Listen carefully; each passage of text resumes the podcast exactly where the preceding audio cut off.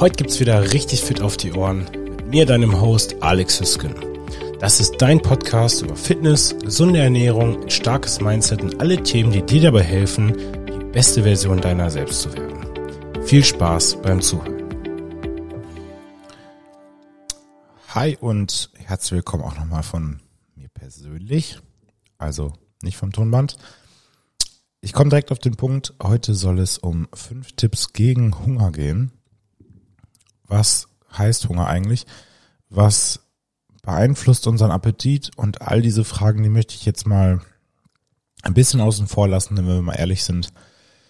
Dann ist es manchmal nicht nur Hunger, zum Beispiel einfach die Tatsache, dass wir in Gesellschaft anderer Menschen gerne essen, dass generell dieser Faktor auch dazu führt, dass man anderen Menschen immer wieder einen Drink anbietet, angeboten bekommt, nochmal einen Nachschlag angeboten bekommt. Jeder kennt das wahrscheinlich, dass die Eltern oder spätestens die Großeltern immer sagen, ach komm, isst doch noch mal ein bisschen, dass wir essen, wenn wir ähm, zum Beispiel gestresst sind. Die einen kriegen Hunger, die anderen kriegen weniger Hunger. Dass wir ähm, ja Krankheiten entwickeln, die vielleicht Einfluss auf unseren Appetit haben. Also es gibt wirklich, wirklich viele Faktoren. Einige können wir kontrollieren, andere nicht. Einige sind eher Appetit, andere sind wirklich Hunger. Wobei ich Hunger eher so definieren würde, dass wir wirklich äh, Signale durch unseren Körper bekommen und wenn man die dann ignoriert, irgendwann unterzuckern würde, was ein sehr, sehr äh, unangenehmes Gefühl ist. Und ähm, ja, ich möchte einfach mal fünf Tipps mit an die Hand geben, die wirklich maximal praxisrelevant sind, die du sofort umsetzen kannst und natürlich auch immer so ein bisschen äh, belegen mit ein, zwei Beispielen, warum das so ist. Denn ich habe ja auch das Feedback bekommen, dass es immer gut zu verstehen ist, warum man Dinge tun soll, was so ein bisschen die, die, ja, die Wirkungsweise dahinter ist oder zumindest wie sich das Ganze erklären lässt. Nicht bis auf den Punkt genau, aber zumindest so grob, dass man einen Überblick hat. Und meine fünf Tipps gegen Hunger oder Appetit oder einfach um weniger zu essen sind mehr schlafen, die äh, der Konsum von Zucker tatsächlich mit einem Aber dabei. Das kommt dann aber gleich. Das Treiben von Sport, das reduziert tatsächlich auch den Hunger. Die Frage, wie denn der Ernährungsdurchschnitt aussieht und Leitprodukte zu benutzen. Klingt jetzt teilweise plausibel, teilweise vielleicht nicht. Und deswegen starten wir direkt mal mit dem ersten Punkt. Also mehr schlafen. Schlaf ist sehr wichtig. Schlaf ist gesund. Schlaf hält jung und Schlaf hält schön. Aber Schlaf sorgt auch dafür, dass wir weniger Hunger haben oder eben mehr. Wir haben die zwei Hunger- und Sättigungshormone Grelin und Leptin. Grelin sorgt für Hunger, Leptin reduziert Hunger. Wenn Grelin steigt, dann fällt Leptin und andersrum. Wenn wir zum Beispiel eine langfristige Diät machen, dann äh, steigt das Hungerhormon auch immer weiter und das Sättigung, Sättigungshormon fällt immer weiter. Wir haben außerdem mal eine äh, Carb Cycling Challenge durchgeführt. Wenn ihr Interesse habt, meldet euch gerne da mal bei mir, dann können wir das Ganze nochmal aufleben lassen. Und bei dieser Challenge ging es im Prinzip darum, dass wir äh, so lange wenig essen, bis unser Sättigungshormon langsam äh, fällt und dann wieder so eine Art Refeed durchführen, bei dem dann durch gewisse Mengen an Kohlenhydraten und Kalorien das Sättigungshormon wieder angehoben wird, was auch sehr, sehr erfolgreich war. Lange Rede, kurzer Sinn. Eine einzige Nacht an Schlafentzug, und da gibt es auch sehr viele Studien zu, das ist jetzt der Titel dieser Studie, übersetze ich mal frei aus dem Englischen. Eine einzige Nacht an Schlafentzug erhöht die Grelin-Level, also die Hungerhormon-Level, und das Gefühl von Hunger in normalgewichtigen, gesunden Männern. Also wir gehen jetzt einfach mal davon aus, dass es auch für Frauen gilt, aber ähm, wichtig ist, dass die Menschen gesund waren. Es ginge nicht mal um Menschen, die vielleicht schon krank waren, die übergewichtig waren, die viele Nächte Schlafentzug hatten oder ähnliches. Und man hat ja auch definiert, was ist denn normal? Und äh, normal wären auch hier für die Forscher acht Stunden Schlaf. Alles unter acht Stunden ist streng genommen Schlafmangel, wenn man nach der Wissenschaft geht. Ich habe zum Beispiel heute Nacht nur sieben Stunden geschlafen und ich fühle mich auch nicht so gut wie sonst. Aber darum soll es nicht gehen. Also, die Menschen haben, oder die, die Teilnehmer, die Männer, haben hier einen relativ strengen Schlafmangel gehabt. Das waren vier Stunden. Aber die haben auch wegen dieser einen Nacht in der ersten Mahlzeit 559 bis 617 Kalorien, also 22 Prozent mehr gegessen ähm, als bei einer normalen Nacht. Also ich wiederhole das nochmal. Eine Nacht weniger Schlaf, 22 Prozent mehr Kalorien zu sich genommen. Wobei die mehr Hunger hatten vor dem Essen, danach sich aber nicht besser oder satter oder sonst irgendwas gefühlt haben. Und zweite Studie, ähm, die war ein bisschen radikaler, da hat man auch wieder diese vier Stunden genutzt, aber das Ganze vier Tage lang durchgeführt, auch wieder mit gesunden Männern, das war an einem College, die waren sogar sehr, sehr sportlich. Und äh, das sage ich ganz bewusst, weil Sport verbessert ja zum Beispiel deine Insulinsensitivität. Was im Prinzip bedeutet, dein Körper muss weniger Insulin ausschütten, um deinen Blutzuckerspiegel stabil zu halten. Und je weniger Insulin ausgeschüttet werden muss, desto stabiler kannst du den in der Regel auch halten. Das kannst du dir ein bisschen vorstellen wie beim Autofahren. Wenn du immer nur Vollgas und Vollbremsung machst, dann fühlt sich das alles sehr holprig an und äh, ist auch nicht so sicher. Und das, die Wahrscheinlichkeit ist relativ hoch, dass du mal zu stark bremst oder zu stark beschleunigst.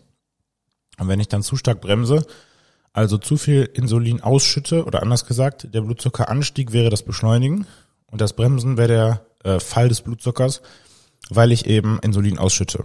Und wenn das jedes Mal zu rapide passiert, dann äh, bin ich nicht so happy nach der Fahrt. Wohingegen eine, ein konstantes Tempo hier deutlich besser wäre. Also man hat gesunde Männer genommen, super Insulinsensitivität, alles äh, hat genauso funktioniert, wie es sollte. Und nach vier Tagen Schlafmangel haben die die gleichen Stoffwechselmarker aufgezeigt wie äh, Diabetiker beziehungsweise Menschen mit Prädiabetes. Das bedeutet, die Kontrolle des Blutzuckers war vollkommen äh, aus dem Ruder und das äh, hat natürlich massiven Einfluss darauf, äh, wie viel wir essen. Denn du musst dir vorstellen, wenn du dann zum Beispiel eine kohlenhydratreiche Mahlzeit isst oder eine Mahlzeit, die Kohlenhydrate enthält, und das tun ja die meisten Mahlzeiten, dann steigt dein Blutzucker an, der wird zu stark ansteigen, der wird dann zu stark fallen, du fühlst dich unterzuckert und das wiederum triggert dann natürlich den äh, den Wunsch und das Bedürfnis zu essen und das äh, muss er auch, weil sonst würden wir gegebenenfalls ohnmächtig werden oder ähnliches. Also frag dich selbst, habe ich lang genug geschlafen? Nutze ich gewisse äh, Tools, um meinen Schlaf zu tracken oder nicht? Du musst das natürlich nicht tun, aber ähm, führ doch einfach mal ein Tagebuch darüber, wie du dich fühlst ähm, und stell dir die Frage, ob gewisse Heißhungerattacken oder ähnliches, falls die bei dir vorkommen, durch äh, ja oder in Korrelation, also in Verbindung mit diesem Schlafmangel zu bringen sind, weil du vielleicht eine zu kurze Nacht hattest, Alkohol getrunken hast, äh, abends noch zu lange Fernsehen geschaut hast oder ähnliches. Nächster Punkt, Punkt zwei, Zucker ja oder nein. Hier kann man so ein bisschen differenzieren. Es wird gesagt, dass Fructose, das wurde früher zum Beispiel für Diabetiker benutzt, ähm, sehr, sehr ungesund sei. Und in Amerika hat der sogenannte, oder auf der ganzen Welt, der High Fructose Corn Syrup äh, einen sehr, sehr schlechten Ruf. Das ist im Prinzip äh, so eine Art Zuckeraustauschstoff oder nicht Austauschstoff, aber eigentlich genau wie ein Zucker, wird aus Mais hergestellt und hat einen sehr hohen Anteil an Fructose. Ist noch billiger als Zucker. Geschmack ist auch minimal anders. Und wir haben beim letzten Mal schon darüber gesprochen, dass Zucker unter sehr, sehr vielen Namen oder Begrifflichkeiten daherkommen kann, was natürlich auch äh, irgendwo so ein Trick der Industrie ist und vielleicht auch ein klein bisschen gefährlich, wenn du dich damit nicht auskennst. Und denkst, du tust dir gerade was Gutes und in Wahrheit enthält das Ganze noch sehr viel Zucker oder eben äh, viel Fruchtzucker, also Fructose. Ähm, aber Fructose hatte einen noch schlechteren Ruf als Zucker, denn man hat gesagt oder gesehen in dieser Studie, dass die äh, Tiere, das waren Tierstudien, das wird dann meistens so gemacht, das ist bei Menschen relativ schwierig und wäre auch zu gefährlich, ähm, eine Fettleber entwickelt haben und andere äh, Stoffwechselausgleisungen, äh, die natürlich negative Konsequenzen auf die Gesundheit haben können wenn sie große Mengen an Fructose äh, zu sich genommen haben. Man muss dazu aber sagen, dass die Tiere so viel Fructose bekommen haben, dass das äh, in Natura am Menschen eigentlich gar nicht so zu reproduzieren wäre. Und im Endeffekt war es dann einfach auch ein sehr, sehr großer Kalorienüberschuss, der bei jedem von uns zu Problemen führen würde, egal äh, ob das jetzt Zucker oder Fruchtzucker ist. Das soll aber trotzdem nicht heißen, dass der Punkt nicht relevant ist, denn wenn du dir zum Beispiel mal überlegst, hm, Zucker ist eigentlich nicht so gut, hat nicht so den guten Ruf, wenn die Kalorien die gleichen sind, dann würden wir auch mit Zucker nicht mehr zunehmen. Also wenn du jetzt zum Beispiel ähm, 2000 Kalorien isst und davon waren 500 Kalorien Zucker, weil du dir noch ein Eis reingezogen hast, dann müsste man erstens sagen, okay, das Eis hatte wahrscheinlich auch viel Fett. Das heißt, die anderen Mahlzeiten müssen alle ziemlich, ich nenne es mal, mager ausgefallen sein. Also relativ wenig Fett und auch äh, nicht zu viele Kohlenhydrate, aber trotzdem genug Eiweiß. Und das wiederum wäre ja auch schwer, weil Eiweiß enthält in der Regel ja auch entweder Kohlenhydrate, wenn es eine pflanzliche Quelle ist, so wie Linsen, oder eben Fette, wenn es eine tierische Quelle ist, außer es ist ein sehr mageres Fleisch oder ein magerer Fisch. Ähm, also im Prinzip ist die Frage eigentlich, wie ähm, wie gut können wir denn überhaupt mit dieser Menge an Zucker umgehen? Das heißt, ähm, tracken wir gerade zum Beispiel unsere Kalorien, dann könnte ich auch einfach sagen, okay, ich habe jetzt 300 Milliliter O-Saft getrunken, das trage ich jetzt hier ein und dann ist fein.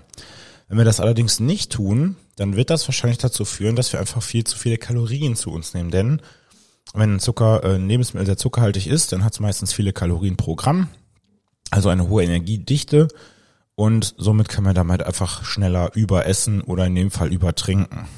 Was man aber auch sehen konnte ist, dass Ballaststoffe hier den Unterschied machen. Das ist auch der Unterschied zwischen Fruchtsaft und Früchten. Diese Ballaststoffe, die haben massiv positive Auswirkungen auf die Gesundheit. Es gibt viele Diskussionen über Darmgesundheit, über Bakterien, die man zu sich nehmen kann, um die Darmgesundheit zu verbessern und man unterscheidet hier zwischen Prebiotics und Probiotics, das sind die englischen Begriffe weil sich das auf Deutsch ein bisschen komisch übersetzt. Und Prebiotics sind im Prinzip alle ballaststoffreichen Lebensmittel, sowas wie Haferflocken, Leinsamen, Gemüse und Co. Und Probiotics sind die Bakterien selbst, die man aber relativ schwer äh, aufnehmen kann, also mit Kapseln und ähnlichem, klar. Aber dann immer die Frage ist, welche Arten von Bakterien nehme ich denn da auf? Kommen die überhaupt da an, wo sie hin sollen und so weiter und so fort super, muss ich jetzt einfach mal so sagen, krasses Ergebnis. Je 10 Gramm Ballaststoffen, die man äh, konsumiert hat, und das waren auch Studien, die über mehrere Jahre oder sogar Jahrzehnte gingen, sank die Sterblichkeitsrate um 10 Prozent. Also nochmal, 10 Gramm Ballaststoffe mehr, Sterblichkeitsrisiko sinkt um 10 Prozent. Anders gesagt, wenn du zum Beispiel das ist auch so eine Faustregel von diversen Ernährungsexperten, pro 1000 Kalorien 15 Gramm Ballaststoffe zu dir nimmst, dann äh, wäre das schon mal gut. Noch besser wären meiner Meinung nach so für Frauen 40 bis, bis äh, ja, 50 oder 60 und für Männer, je nachdem wie das Körpergewicht ausfällt, natürlich noch mal ein Stückchen mehr. Man muss dazu aber auch sagen, dass es gar nicht so leicht ist, so viele Ballaststoffe aufzunehmen. Ähm, Ballaststoffe sind super gut für deine Darmgesundheit, wie gesagt, die helfen dir, die richtigen Bakterienstämme im Darm zu äh, kultivieren, ähm, für einen gesunden Stuhlgang und ähnliche Faktoren ebenfalls massiv relevant und machen natürlich auch sehr, sehr satt, da sie deine, ähm, ja, deine, deine Magenentleerungsrate äh, reduzieren und dafür sorgen, dass dein Blutzucker nicht so stark ansteigt, eben weil sie praktisch äh, gebundene Kohlenhydrate sind. Es gibt verdauliche und nicht verdauliche Ballaststoffe.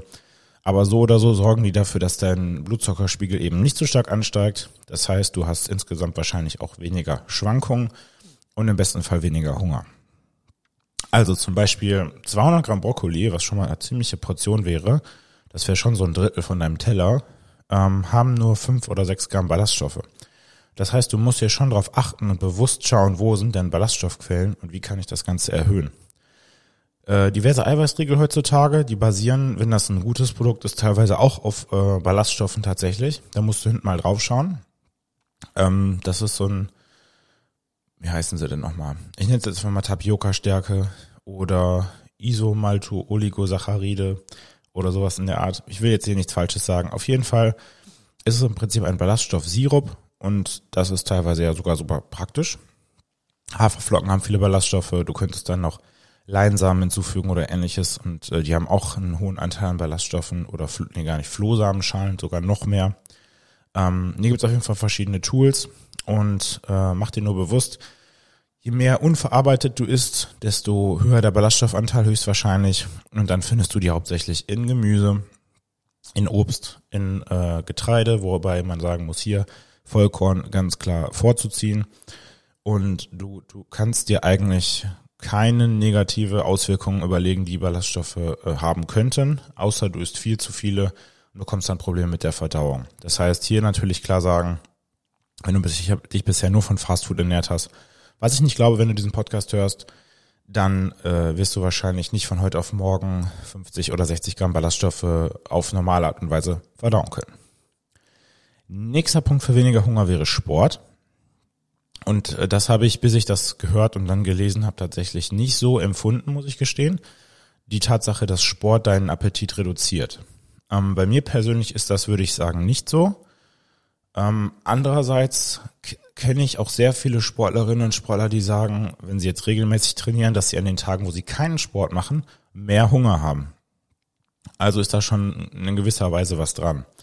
Es kommt auch immer ein bisschen auf die Art des Trainings an. Also könntest du dich selbst mal reflektieren, wie ist es denn bei mir, wenn ich reines Krafttraining mache? Wie ist es bei mir, wenn ich Ausdauertraining mache? Sowas wie eine lockere Jogging-Einheit, Radfahren gehen oder ähnliches für 30 bis 60 Minuten. Und wie ist es bei mir, wenn ich äh, CrossFit-ähnliche Workouts mache, die eine sehr, sehr hohe Intensität haben? Ähm, bei mir ist es so, wenn das Workout wirklich extrem hart ist, also maximal fordernd, äh, kurz an der Kotzgrenze sozusagen, dann ist der Hunger auf jeden Fall reduziert. Und das sehe ich auch immer bei den Wettkämpfen und auch bei den anderen Athleten, die dort teilnehmen. Wenn es weniger harte Anstrengungen sind und nicht jedes Training sollte so hart sein, steigert es bei mir persönlich eher den Hunger. Ähm, selbst wenn man nicht durch äh, Sport seine, seinen Appetit reduzieren kann, ähm, sollte man ihn natürlich trotzdem treiben. Denn selbst wenn man durch den Sport nicht abnimmt, weil heutzutage glaubt man teilweise sogar, dass der Sport gar nicht so sehr Einfluss hat, aber das sehe ich so ein bisschen anders. Ähm, selbst wenn man nicht abnehmen würde, würde Sport trotzdem helfen, deine Gesundheit zu verbessern. Also die Marker für Gesundheit, die Messbarkeit, äh, nüchtern Blutzucker, Blutfettwerte und Co. verbessern sich einfach äh, allesamt dadurch. Aber Sport verbessert ja auch zum Beispiel deine Insulinsensitivität. Das bedeutet wiederum, der Blutzucker ist stabil. Ähm, Sport sorgt in der Regel zu so einer Art Kaskadeneffekt. Das heißt, du denkst dir, oh, jetzt habe ich jetzt habe ich schon Sport getrieben, jetzt muss ich auch gesund essen oder jetzt will ich auch gesund essen. Sport äh, so, kostet Zeit, was ja auch was Gutes ist, weil dann äh, hast du keine Zeit zu essen oder auf der Couch zu liegen. Ähm, Sport sorgt für Sozialisation, Sport, äh, zumindest wenn du in einem coolen Studio trainierst oder eine Teamsportart machst oder ähnliches oder einen Trainingspartner oder eine Partnerin hast. Also eigentlich hat Sport nur Vorteile. Und wenn es eine Sache gäbe, die, von der man mehr machen sollte, dann wäre es definitiv die. In der letzten Folge habe ich auch darüber gesprochen, was äh, Menschen tun, die langfristig abnehmen. Und so drei Viertel, also 75 bis 90 Prozent aller erfolgreichen äh, Gewichthalter, also nicht die, die nur verlieren, sondern die, die auch ihr Gewicht dann halten, treiben Sport. Also das ist eigentlich äh, unabding unabdingbar. Und Sport verbrennt natürlich trotzdem Kalorien. Ähm, man hat auch festgestellt, dass du deinen Eigenverbrauch reduzierst. Das heißt, sagen wir mal, du verbrauchst in Ruhe 2000 Kalorien und der Sport verbrennt 500 dann wird dein Körper danach vielleicht ein bisschen weniger verbrennen, ähm, als er normalerweise tun würde. Also plus minus bist du immer noch hinterher bei einem höheren Verbrauch, aber der Körper fährt tatsächlich trotzdem ein klein bisschen runter. Das sollte dich jetzt aber nicht davon abhalten, ganz im Gegenteil. Ähm, denn letzten Endes ist der Verbrauch ja trotzdem höher und je höher dein Kalorienverbrauch, desto mehr kannst du essen und je mehr du essen kannst, desto mehr Nährstoffe kannst du zu dir nehmen, solange es eben nicht nur Fastfood ist.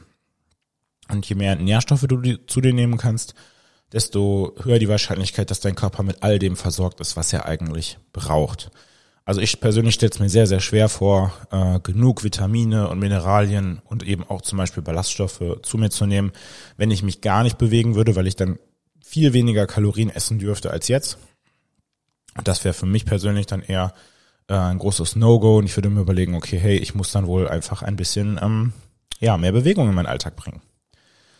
Klar, hier auch nochmal zu sagen, dass äh, ich zu Sport auch Dinge zähle, die jetzt eher bewusste Bewegung sind. Also sowas wie äh, Spaziergang nach dem Essen oder generell darauf zu achten, den Schritt, äh, ja, den Schrittanteil oder die Zahl der Schritte jeden Tag hochzuhalten. Vierter und damit vorletzter Punkt ist die Frage, was ist denn mein Durchschnitt? So, vielleicht hast du dich vorhin schon gefragt, was meint er denn damit? Und zwar ist es so, dass wir, wenn wir immer salzig essen, in der Regel auch mehr Wasser ausscheiden. Salz bindet ja Wasser und irgendwann, der Körper will ja nicht vollkommen aufschwemmen, pendelt sich das Ganze dann ein bisschen ein und deine Geschmacksknospen beziehungsweise du äh, gewöhnst dich an dieses Essen, ob es jetzt eben salzig ist oder nicht. Und dann hast du hinterher alles so ein bisschen in Waage. Das bedeutet, wenn jemand sehr, sehr wenig Salz isst und dann sehr, sehr viel, dann wird der sehr aufgeschwemmt sein. Dann wird der viel Wasser ziehen. Der Körper wird dann das Salz halten, weil er ja sonst nicht viel davon bekommt.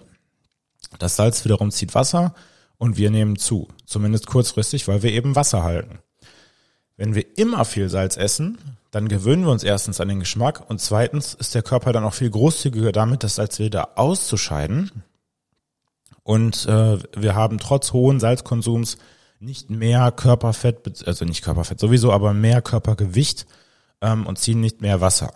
Das gleiche gilt auch, wenn du zum Beispiel immer scharf isst. Ja, du, hast, kennst wahrscheinlich, äh, wenn man zum, zum Thailänder geht oder so, dann sagt man immer aus Spaß, ja, die essen ja so scharf. Und ich habe auch einige Freunde, die das durch äh, Erfahrungen im eigenen Leib ähm, dort drüben, zum Beispiel in Thailand, äh, bestätigen können.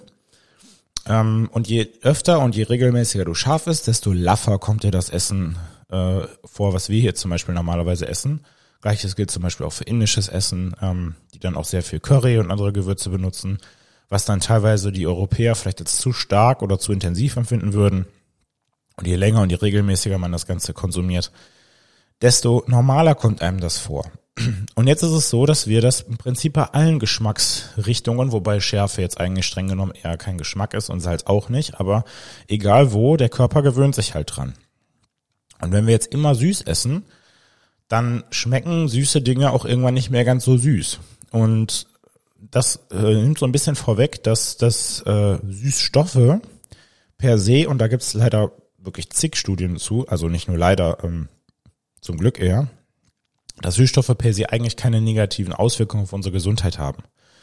Die nennt man auf Englisch Non-Nutritive Sweeteners, weil die im Prinzip keine Kalorien und keine anderen ja, Vorteile oder Nährstoffe mit sich bringen. Die sind ja einfach nur süß.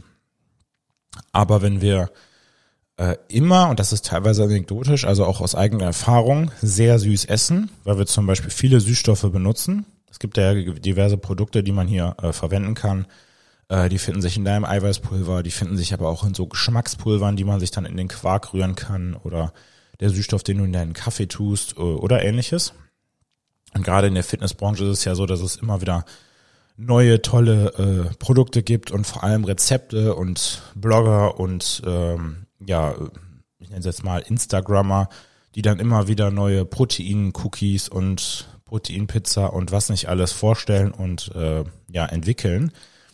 Aber wenn all diese Produkte sehr, sehr stark gesüßt sind durch Süßstoff und du isst das sehr regelmäßig, sagen wir mal, du isst morgens deine Haferflocken mit Süßstoff, ähm, und jetzt nicht so Süßstoff aus der, aus der Flasche, sondern eben so ein Geschmackspulver. Das mache ich zum Beispiel selbst auch. Und hast dann noch mittags deinen äh, Aminosäuren-Shake oder deine, deine Cola Light und dann nochmal deinen Eiweißshake, der auch Süßstoff enthält und noch ein Eiweißriegel. Dann sind das alles erstens relativ verarbeitete Lebensmittel. Und zweitens entwickelst du dann so eine Art Süßzahn dafür. Und wenn du dann mal etwas Süßes isst, dann ist die Wahrscheinlichkeit nun mal da, dass sich das dann nicht so süß anfühlt, beziehungsweise so süß schmeckt, wie es das tun würde, wenn du die letzten zwei Wochen keinen Zucker zu dir genommen hättest. Also ich möchte damit ganz klar sagen, wenn dir diese Produkte helfen, weniger süß zu essen, dann nutze sie definitiv. Und wenn du sie bisher noch nicht genutzt hast, aber immer Bock auf Süßes hast, obwohl du eigentlich darauf äh, verzichtest, dann nutze sie auch mal und probier das mal aus. Aber wenn du das Gefühl hast, dass dir nicht süß genug ist und du immer mehr davon verwendest, dann überleg doch mal, ob du die Dosis bzw. die Menge vielleicht ein bisschen reduzieren könntest oder solltest. Und dann kommen wir nämlich auch zum letzten Punkt. Leitprodukte, was im Prinzip eigentlich genau das gleiche ist für diese Süßstoffe, aber hier ging es jetzt explizit um äh, Softdrinks, also sowas wie Cola versus Cola Light. Und hier hat man selten Studien durchgeführt, die einen Vergleich gezogen haben zwischen, ich sag mal, Cola Light und Wasser. Aber man hat Studien durchgeführt von, ich, ich bleibe jetzt einfach bei Cola, aber äh, nichts gegen die Marke oder ähnliches, Studien durchgeführt von Cola versus Cola Light und zum Beispiel ähm, Cola versus Wasser und so, so wie, und ebenso weiter. Mhm. Das heißt, man hat nie direkt verglichen, was ist Cola versus Cola Light versus Wasser. Man hat immer das eine mit dem anderen verglichen. Also wie gesagt, einmal Cola mit Cola Light, einmal Cola Light mit Wasser und einmal Wasser mit Cola und so weiter und so fort. Und wenn man danach gehen würde, dann wären die Light Drinks sogar besser als Wasser. Was jetzt erstmal auf dem Papier nicht so logisch erscheinen mag, aber wenn man drüber nachdenkt, wenn jemand äh, sein Leben lang, und es gibt tatsächlich immer noch viele Menschen, die das tun, sehr viel äh, Zucker in flüssiger Form durch Softdrinks und Co. konsumiert hat, man nimmt das der Person plötzlich weg, dann könnte es natürlich sein, dass die sich das auf anderem Wege zurückholt. Sagen wir jetzt mal eben mit Süßigkeiten. Wenn man dieser Person dann aber stattdessen einen, einen Light gibt, der keine Kalorien hat, aber trotzdem ähnlich schmeckt, dann könnte das dazu führen, dass dieser Süßzahn, von dem ich vorhin schon gesprochen habe, bereits befriedigt wird in gewisser Weise und die Person dann eben nicht mehr zu äh, ja, den Süßigkeiten greift. Jetzt sagt man sehr, sehr häufig, dass Süßstoffe dazu führen, dass wir Insulin ausschütten. Also das Hormon, was dafür sorgen soll, dass unser Blutzucker wieder fällt im besten Fall. Und äh, das stimmt nicht. Hier gab es auch Studien, die das teilweise gezeigt haben, aber da gehe ich gleich drauf ein. Wenn das so wäre, dann würden wir ja alle sofort unterzuckern, weil normalerweise isst du Zucker oder Kohlenhydrate, dein Blutzuckerspiegel steigt, das Insulin wird ausgeschüttet und der Blutzuckerspiegel fällt. Wenn du jetzt ein Produkt trinken würdest, was keinen Zucker enthält und dein Blutzuckerspiegel trotzdem sinken würde, weil du Insulin ausschüttest, dann würdest du ja unterzuckern und dementsprechend eben ohnmächtig werden oder dich sehr, sehr schlecht fühlen. Also kann das schon nicht funktionieren. Und das liegt natürlich auch im Interesse der Hersteller dieser Produkte, aber diese Produkte sind sehr, sehr sicher. Die Dosen, die verwendet werden, sind verschwindend gering. Und wie gesagt, wenn dir das Ganze hilft, auf einen normalen Softdrink oder ähnliches zu verzichten, dann würde ich sagen, gibt es da absolut nichts, was dagegen spricht. Das gleiche gilt auch für die Darmgesundheit, denn hier wird immer wieder gesagt, dass diese Süßstoffe negativen Einfluss auf unsere Darmgesundheit haben. Das kann man heutzutage immer noch nicht korrekt bewerten, aber wenn es so wäre, dann wäre es immer noch besser, 10, 20, 30, wie viel Kilo auch immer zu verlieren, weil man Leitprodukte trinkt, als irgendwelche Einwirkungen auf den Darm zu nehmen. Klar, der Darm ist unfassbar wichtig, der ist wie unser Immunsystem, der ist wie unser zweites Gehirn, aber letzten Endes hast du immer noch größere Vorteile, wenn du einfach abnimmst, wenn man das mal so ganz klar sagt. Und damit auch zum letzten Punkt. Man kann in diesen Studien teilweise nur schlecht Einfluss darauf nehmen oder, oder checken, wie der, ähm, wie der Blutzuckeranstieg ausfällt, äh, abhängig vom jeweiligen Süßstoff. Denn wenn du jetzt zum Beispiel sagst, ich gebe der Person, äh, also ich mache eine Placebo-Studie, das heißt, ich gebe der Person ähm, zwei, zwei süße Drinks, dann müssen die teilweise bei den Süßstoffen noch einen Trägerstoff verwenden, zum Beispiel Maltodextrin, um zum Beispiel auf die gleiche Kalorienmenge zu kommen oder ähnliches. Und Maltodextrin wiederum steigert deinen Blutzuckerspiegel aber auch. Das heißt, wenn man jetzt vergleicht Zucker versus, ich sage jetzt mal Saccharin oder Sucralose, das sind zwei Süßstoffe plus Maltodextrin, dann ist es wahrscheinlich nicht die, das Saccharin oder die Sucralose, die den Blutzuckerspiegel anheben lassen, sondern äh, das Maltodextrin, das Kohlenhydrat, was als Trägerstoff verwendet wird und dann wiederum diesen Blutzuckerspiegel steigen lässt. Ich persönlich bin da immer noch so minimal skeptisch, was zum Beispiel Saccharin angeht. Das sind diese kleinen Tabs, die häufig in den Kaffee getan werden. Ich persönlich glaube, dass man sich manche Dinge einfach auch klemmen kann, wo wir zurück zu diesem Punkt kommen, ähm, was ist denn mein Durchschnitt und süße ich mir alles? Kaffee kann man sich auch, wenn man sich angewöhnt, äh, schwarz trinken, beziehungsweise eben zum Beispiel Espresso oder eben schwarzen Kaffee. Man kann auch zum Beispiel Salate ohne Dressing essen, wenn man dafür dann Ziegenkäse oder Avocado oder sowas da drin hat, dann muss man nicht noch x Gramm Öl darüber kippen. Natürlich alles innerhalb deines Kalorienfensters. Aber ähm, Kaffee ist, denke ich, einer, einer dieser Punkte, wo man ganz gut sagen kann, okay, da verzichte ich jetzt einfach drauf und ich süße mir das Ganze nicht mehr. Ähm, wo man hingegen sagen kann, okay, wenn dir dieser Eiweißshake hilft, deine Kalorienmenge beziehungsweise besonders deine Proteinmenge, die du dir äh, vorgenommen hast oder dir ein Coach dir gegeben hat, äh, einzuhalten, dann würde ich definitiv immer den Eiweißshake vor vielen anderen Dingen bevorzugen. Und wenn du dann zum Beispiel feststellst, dass du äh, ohne süß gar nicht kannst, dann kannst du auch weiterhin diese süßen Produkte verwenden. aber du kannst trotzdem mal schauen und reflektieren, wie oft nutze ich den Süßstoff und was für einen Einfluss hat das auf mich und äh, mein Hungergefühl. Äh, abseits davon sind diese Light Drinks natürlich nicht so, auch die Light Drinks nicht so zahnfreundlich. Die haben einen relativ hohen Anteil an Säure. Ich habe auch schon gehört, dass das Ganze auf den Magen schlagen kann, wenn man es zu oft trinkt. Also das natürlich alles immer im eigenen Ermessen bewerten. Aber jemand, dem ich folge, der hat auch einen Doktor in äh, Proteinmetabolismus, also der hat in seiner Doktorarbeit untersucht, wie der Körper Proteine verdaut. Äh, der bekommt immer wieder Feedback von Menschen, die schreiben, hey, ich habe 10, 20, 30, 40 Kilo abgenommen und man muss natürlich dazu sagen, das ist in Amerika. Diese Personen haben einfach nur äh, Soda, also Cola und Co. gegen Leitgetränke ausgetauscht und sonst absolut nichts verändert.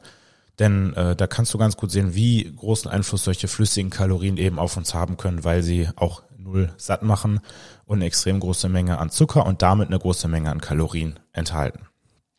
Also zusammengefasst. Achte auf deinen Schlaf. Je länger du schläfst, desto geringer wahrscheinlich dein Hungergefühl.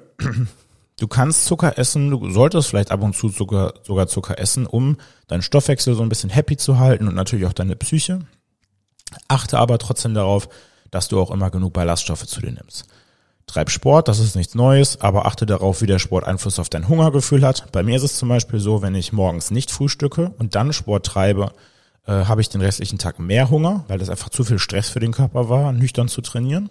Also schau auch mal, wie ist es denn, wenn ich jetzt auf mein Frühstück verzichte, aber dafür dann hinten raus Haus Heißhunger habe, dann bringt mich das natürlich nicht weiter. Überleg dir, wie salzig du isst ähm, oder wie süß eben durch Süßstoffe und Co. und äh, wie du das Ganze vielleicht ein bisschen beeinflussen kannst. Und überleg dir, ob du irgendwo Zuckerquellen hast oder eben Süßstoffquellen hast und wie du mit dem Ganzen äh, umgehst. Ich danke dir ganz, ganz herzlich fürs Zuhören, wünsche dir eine erfolgreiche Woche und ein erfolgreiches Wochenende, je nachdem, wann du das hier hörst und sag dann bis zum nächsten Mal. Ciao.